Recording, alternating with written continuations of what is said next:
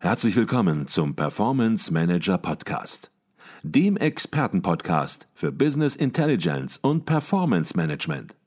Inspirationen, Know-how und Impulse für Controller und CFOs, die noch erfolgreicher sein wollen. Ihr heutiger Gastgeber Peter Blum.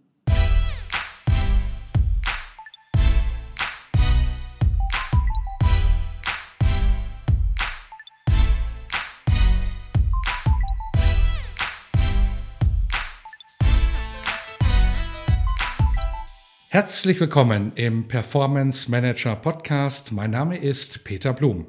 Jedes Jahr wird im Herbst der ICV Newcomer Award verliehen. Anliegen dieses Preises ist es, den akademischen Controller-Nachwuchs zu fördern sowie innovative und praktikable Ideen von der Hochschule in die Controlling-Praxis zu transferieren und somit einer breiten Controllerschaft zugänglich zu machen. Und ich begrüße heute bei uns im Podcast die frisch gebackene Preisträgerin 2022, die Gewinnerin des ICV Newcomer Awards 2022, die mit ihrer Abschlussarbeit den Preis in diesem Jahr gewonnen hat. Herzlich willkommen und herzlichen Glückwunsch, Aische Kötemann. Herzlichen Dank. Und auch bei uns im Podcast zwei Mitglieder der Jury, Professor Dr. Nicole Jekel, Professorin für Controlling an der Berliner Hochschule für Technik und zugleich Vorsitzende der Jury, sowie Professor Dr. Solveig Reissig-Tust, Professorin für betriebliches Rechnungswesen an der Hochschule für Wirtschaft und Recht und last but not least außerdem Herr Professor Dr. Marc Eulerich, der betreuende Professor von Frau Kötemann, auch natürlich von der Universität Duisburg, hat dort einen Lehrstuhl für interne Revision inne. Ja, Ihnen allen herzlich willkommen bei uns im Podcast. Ja, vielen Dank. Vielen Dank. Nicole, die erste Frage geht an dich. Welche Abschlussarbeiten sollen mit dem ICV Newcomer Award gewürdigt werden und welche Ziele sind mit dieser Auszeichnung verbunden?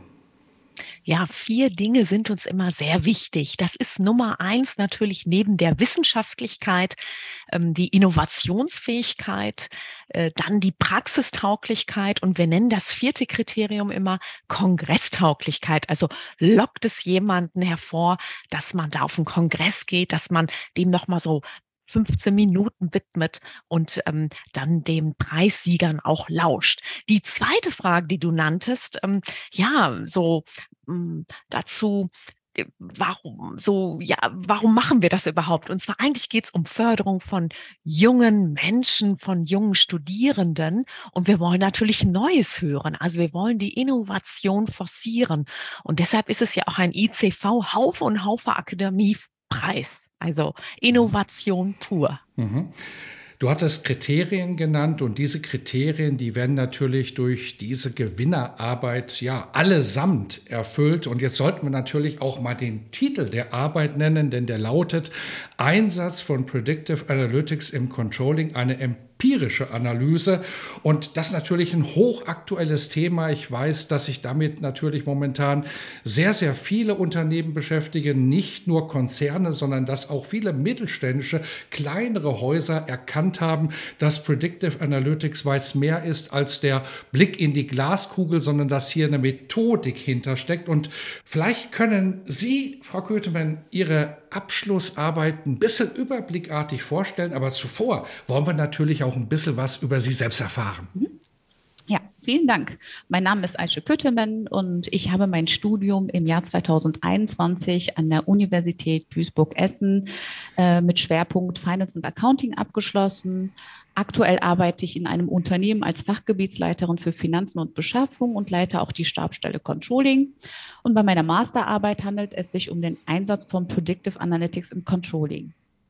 Und mit dem Predictive Analytics steht ja eine Datenanalyse-Technologie für das Controlling zur Verfügung, mit dem man aus großen Datenmengen entscheidungsrelevante Erkenntnisse ableiten kann. Und um das Potenzial von Predictive Analytics nutzen zu können, müssen aber Unternehmen einige Herausforderungen bewältigen. Und genau den Punkt greift dann meine Arbeit äh, auf. Es wird nämlich in meiner Arbeit die Fragestellung aufgegriffen, welche Herausforderungen die Unternehmen im deutschsprachigen Raum bewältigen müssen, um überhaupt Predictive Analytics Anwendungen im Controlling erfolgreich implementieren zu können.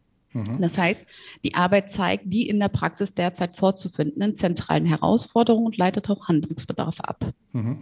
Jetzt findet der Professor Eulerich das Thema sicherlich super spannend, aber das heißt ja nicht, dass Sie das alles auch super spannend finden müssen. Aber möglicherweise gab es für Sie einen Anstoß, dieses Thema zu bearbeiten. Häufig ist das ja so. Was war das für ein Hintergrund bei Ihnen? Mhm. Ja, tatsächlich meine eigenen Berufserfahrungen. Ich habe nämlich damals äh, neben dem Studium als stellvertretende Leiterin des Controllings gearbeitet und wir hatten im Unternehmen das Problem, dass wir verschiedene Tools hatten und sehr viele Daten, also Stichwort Big Data.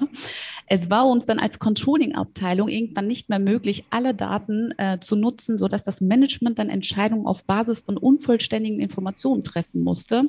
Und ich hatte im Studium gehört, dass es sowas wie ein Predictive Analytics gibt und daraufhin habe ich dann mit meinen Vorgesetzten gesprochen und wir waren uns einig, wir würden dann gerne so eine Predictive Analytics Anwendung im Controlling implementieren, um äh, aus den großen Datenmengen Wissen zu generieren. Mhm. Und für uns stellte sich dann aber heraus, dass die Implementierung eine Herausforderung war. Wir konnten das Projekt überhaupt gar nicht voranbringen. Und da hat sich für mich die entscheidende Frage gestellt, haben eigentlich nur wir das Problem bei der Implementierung oder gibt es gegebenenfalls zentrale Herausforderungen, die alle Unternehmen bewältigen müssen? Und deshalb stellte sich für mich die entscheidende Frage, welche Hebel müssen denn überhaupt umgelegt werden, um Predictive Analytics im Controlling etablieren zu können. Mhm. Und so bin ich auf das Thema gekommen und habe dann Datenerhebungen beziehungsweise weitere Auseinandersetzungen äh, vorgenommen, um explorative Einblicke in das Thema zu ermöglichen. Mhm. Und das macht sicherlich Ihre Arbeit dann auch besonders und macht es aus. Eine empirische Untersuchung ist in gewisser Weise ja auch immer gefährlich, weil man nie richtig weiß, äh, wie machen die Leute mit und was kommt raus. Aber sprechen wir vielleicht dann mal über die Datenerhebungen, die Sie vorgenommen haben. Was waren das für Informationen und wie haben Sie diese Informationen dann sinnvoll geclustert in Ihrer Arbeit? Mhm.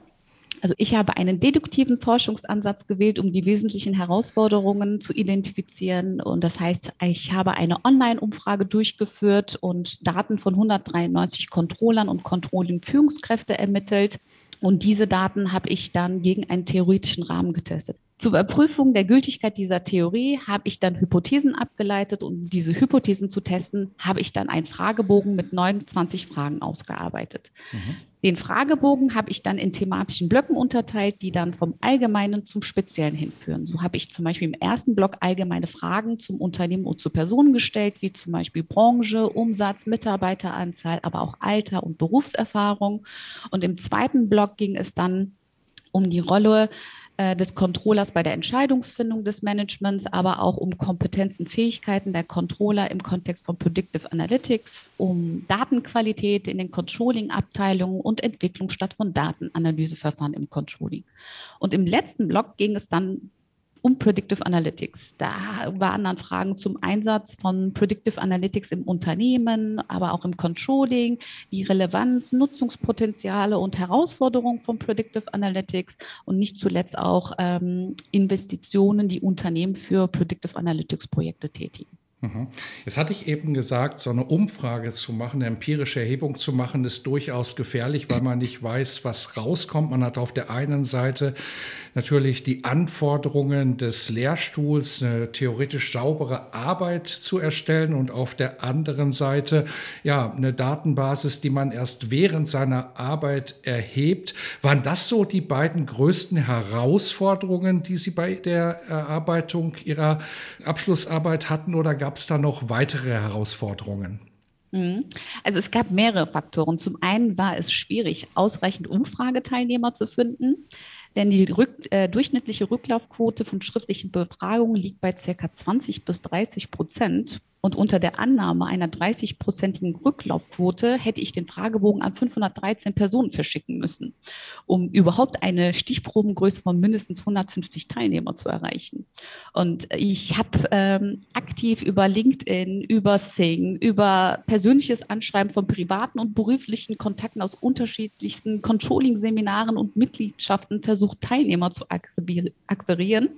Und ich habe auch, um die Umfrage ein bisschen äh, kooperativer zu gestalten, habe ich dann auch eine Spendenaktion durchgeführt, indem ich dann bei jedem eingereichten Fragebogen auch 50 Cent an die Zeltschule gespendet habe. Ja, insgesamt konnte ich dann aber von den 513 verteilten Fragebögen ähm, kamen dann 198 ausgefüllt zurück. Das entspricht einer Rücklaufquote von 39 Prozent, was immerhin überdurchschnittlich ist. Mhm.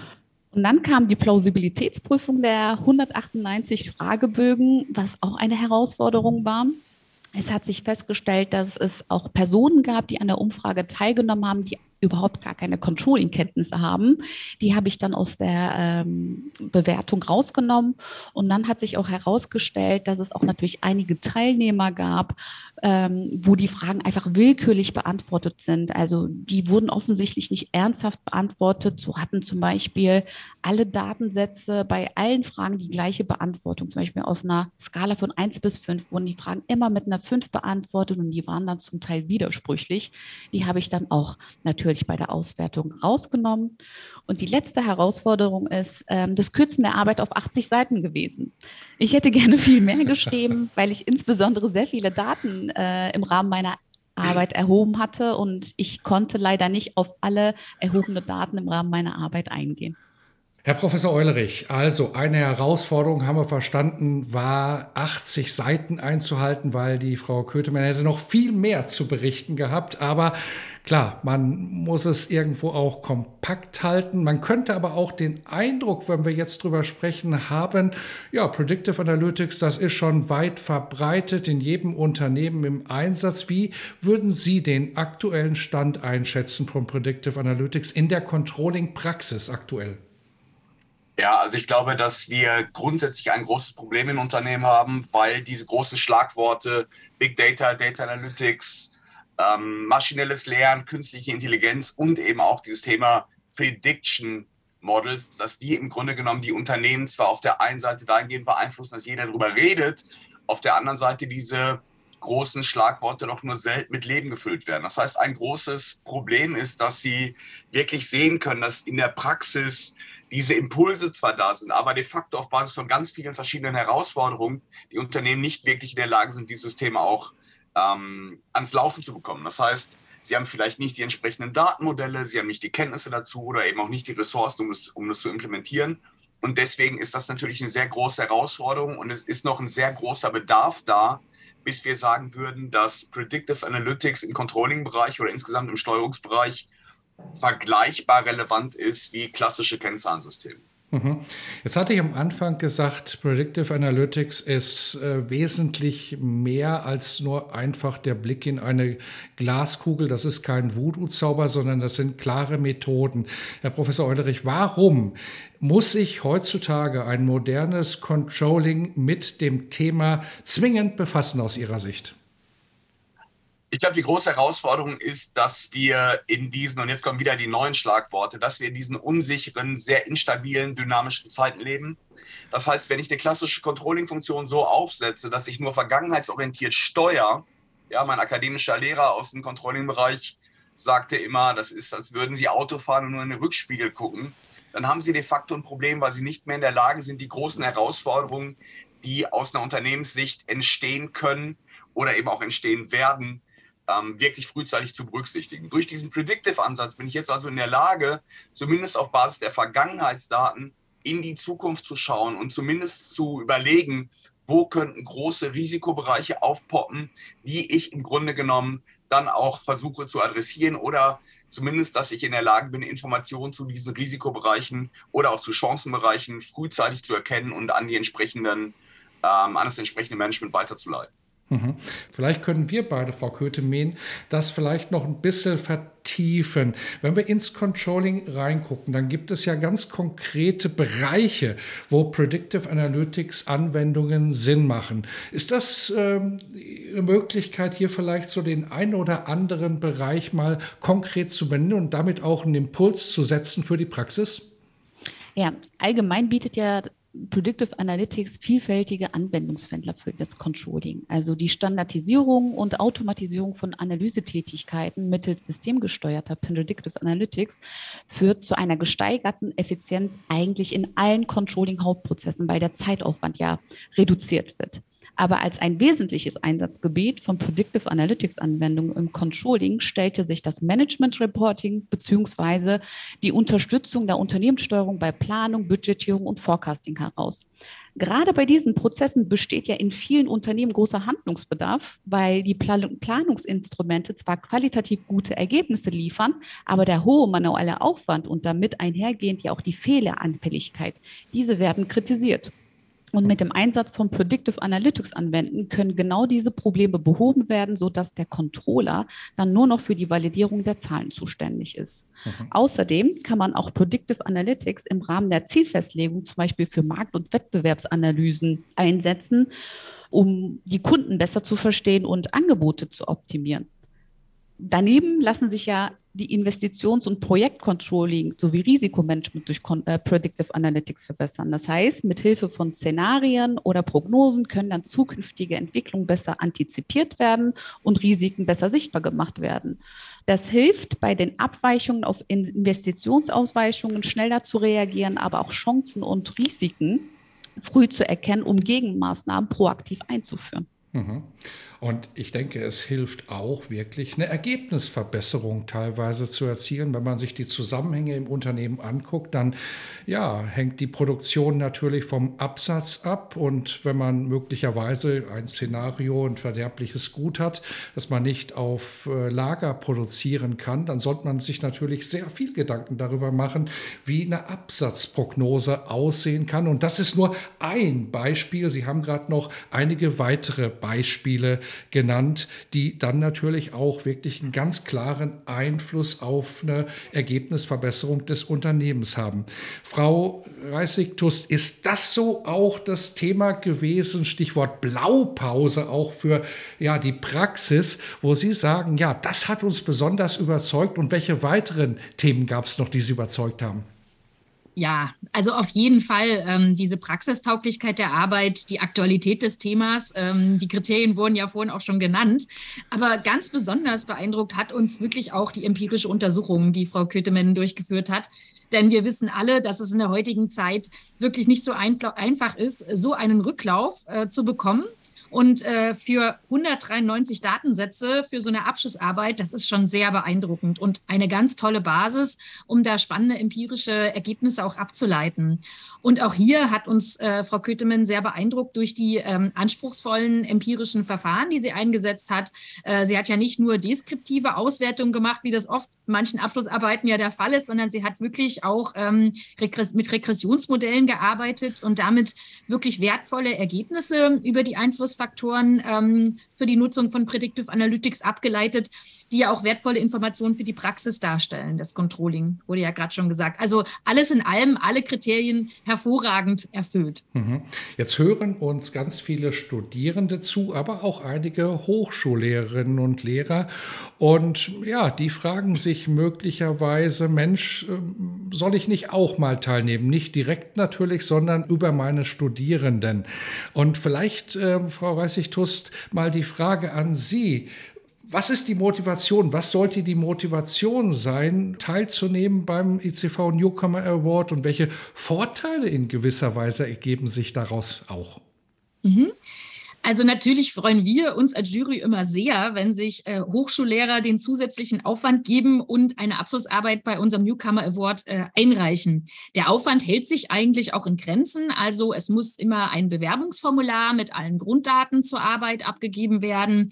Ähm, das muss man ausfüllen. Da muss man halt nochmal den innovativen Ansatz der Arbeit besonders schriftlich begründen. Ja, das ist vielleicht ein kleiner Aufwand, aber ansonsten muss man eigentlich nur die Arbeit einreichen und die beiden Gutachten, die dann sowieso schon vorliegen.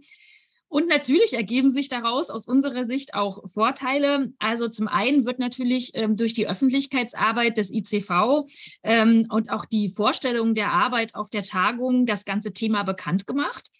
Ähm, und einen kleinen finanziellen Anreiz gibt es ja auch, denn es gibt ja ein Preisgeld, ähm, natürlich in erster Linie für die Preisträgerin, den Preisträger, aber ein kleiner Betrag ähm, geht dann auch an den betreuenden Lehrstuhl oder den Hochschullehrer. Und dieses Preisgeld wird ja vom Haufe Verlag und der Haufe Akademie freundlicherweise zur Verfügung gestellt.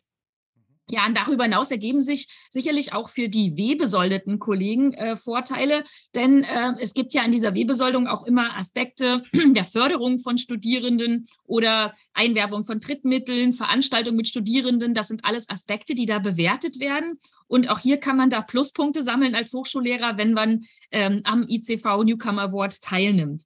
Und persönlich denke ich auch, dass es natürlich auch für die eigene Motivation eine tolle Sache ist, wenn man so einen Preis gewinnt. Mhm. Vielleicht sollte man das auch noch ergänzen. Das Preisgeld, das Haufe bereitstellt, ist auch gar nicht so wenig. Das sind in Summe, wenn ich da richtig informiert bin, 4000 Euro, die verteilt werden. Also von daher durchaus ein Preisgeld, mit dem man auch was anfangen kann. Also von daher auch nochmal natürlich herzlichen Dank äh, an dieser Stelle an den Haufe. Verlag. Frau Kötemann, jetzt ähm, äh, haben Sie natürlich in gewisser Weise das Schlusswort und Sie als Gewinnerin des ICV Newcomer Awards 2022 haben natürlich auch das Recht, mal Tipps zu geben, Empfehlungen zu geben, wie man Dinge richtig angeht. Vielleicht können Sie mal anderen Studierenden rüberrufen, wie muss man es machen, damit man im nächsten Jahr auf dem Gewinnertreppchen steht. Also für eine erfolgreiche Bewerbung ist meines Erachtens sehr wichtig, den Mehrwert der Arbeit für die Forschung und Praxis hervorzuheben. Ich finde, was von der Gesellschaft kommt, muss zurück in die Gesellschaft. Und im Rahmen meiner Arbeit haben sich so viele Menschen bereit erklärt, an der Umfrage teilzunehmen, dass ich das einfach viel zu schade finden würde, die Erkenntnisse meiner Arbeit für mich zu behalten. Und ich finde, die Erkenntnisse aus wissenschaftlichen Arbeiten sollten großzügig ver äh, verteilt werden. Und dazu ist der Erwart ein richtiges Instrument. So wird das Wissen nicht nur geteilt, sondern auch weiterentwickelt. Denn ich bin mir eigentlich sicher, dass die Erkenntnisse aus den Arbeiten der Nichtpreisträger in der Entwicklung von Standards für das Controlling, zum Beispiel von ähm, internationalen Controllervereinen, mit berücksichtigt werden. Ich glaube, das war ein sehr gutes Schlusswort. Frau Kötemann, nochmal herzlichen Glückwunsch zum ersten Platz ICV Newcomer Award. Auch an Sie, Herr Professor Eulerich, herzlichen Dank, dass Sie diese Arbeit ja so erfolgreich betreut haben, auch für den Lehrstuhl, auch für Sie persönlich. Natürlich eine tolle Auszeichnung Ihrer Arbeit und auch an die Jury, Professor Dr. Nicole Jekel und Professor Dr. Reisig-Tust, herzlichen Dank für die Zeit, die Sie sich nehmen, ja, die Arbeiten durchzulesen, zu bewerten. Das dauert einiges und Sie machen das sehr intensiv. Von daher auch an Sie herzlichen Dank. Und ja, nach dem Preis ist vor dem Preis und es wird auch natürlich ein ICV Newcomer Award 2023 geben. Und an alle, die da teilnehmen möchten, die Bitte, das auch wirklich zu tun, das umzusetzen, ins Handeln zu kommen, denn nur so wird es dann im nächsten Jahr auch exzellente Auszeichnungen wieder geben können. Herzlichen Dank an Sie alle für den Beitrag.